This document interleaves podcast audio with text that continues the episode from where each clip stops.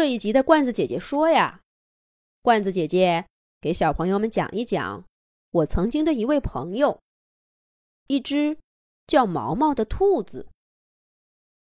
几年前，有一只兔子突然出现在我的生活中。我已经忘记了我们是怎么认识的，好像自然而然的，我就知道它叫兔毛毛。在我所有的回忆中。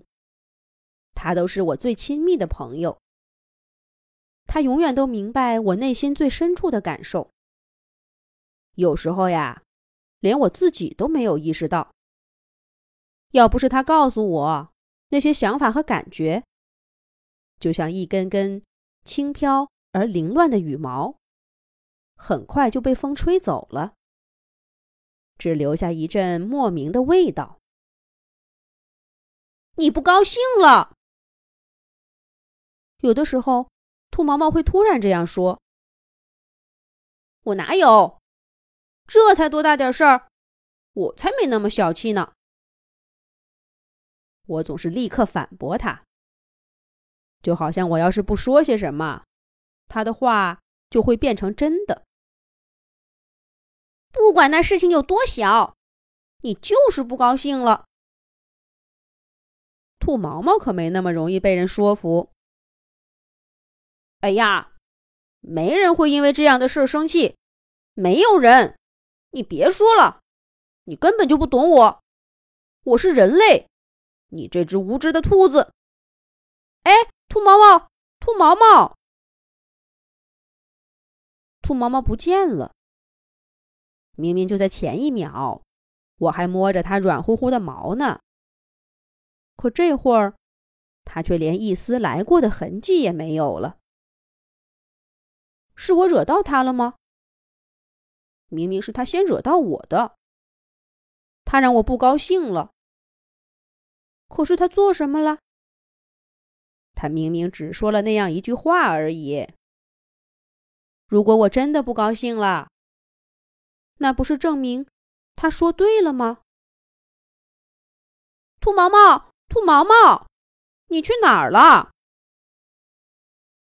我想跟兔毛毛说说话，可是我其实并不担心，因为他还会回来的。在他陪伴在我身边的几年当中，他从没有真正的消失过。我猜，每次我惹恼了他，他都躲在一个小小的角落里，悄悄的观察我。等我需要他的时候，他再回来，无声无息的。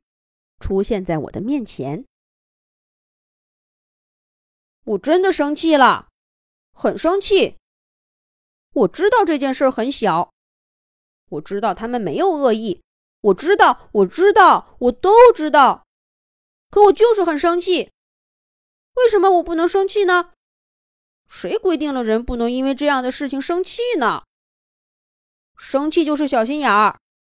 那又是谁规定了人不能小心眼儿呢？是那些大心眼的人规定的吗？那凭什么他们能规定这些事儿？他们也太霸道了！我终于对兔毛毛袒露心声。除了他，谁也没见过我这副张牙舞爪的样子。可是这个样子真舒服呀，就像变回了我还是一只动物时的样子。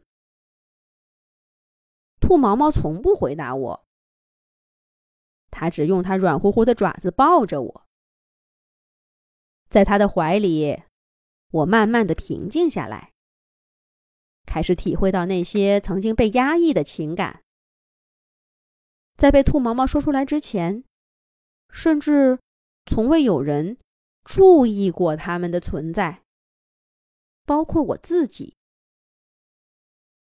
在我高兴的时候。兔毛毛也会来。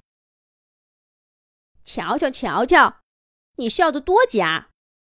你真的喜欢这些吗？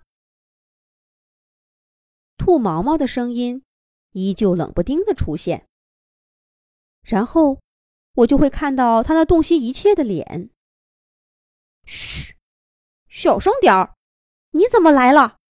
这里这么多人。我惊恐地看着突然出现的兔毛毛。当然，我仔细包装了我的惊恐，让他们看起来像是愤怒和厌恶。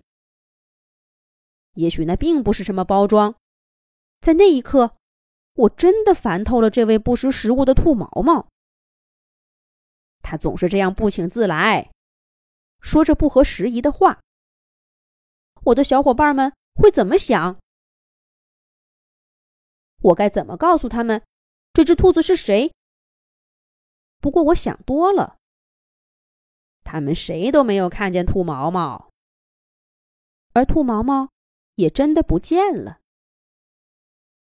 我想起来了，他临走的时候揉了揉我僵硬的嘴角。我保持那个微笑太久了，都忘记累了。好啦，我讲故事也讲的累了，今天就先到这儿吧。明天我再接着给小朋友们讲兔毛毛的故事。再见。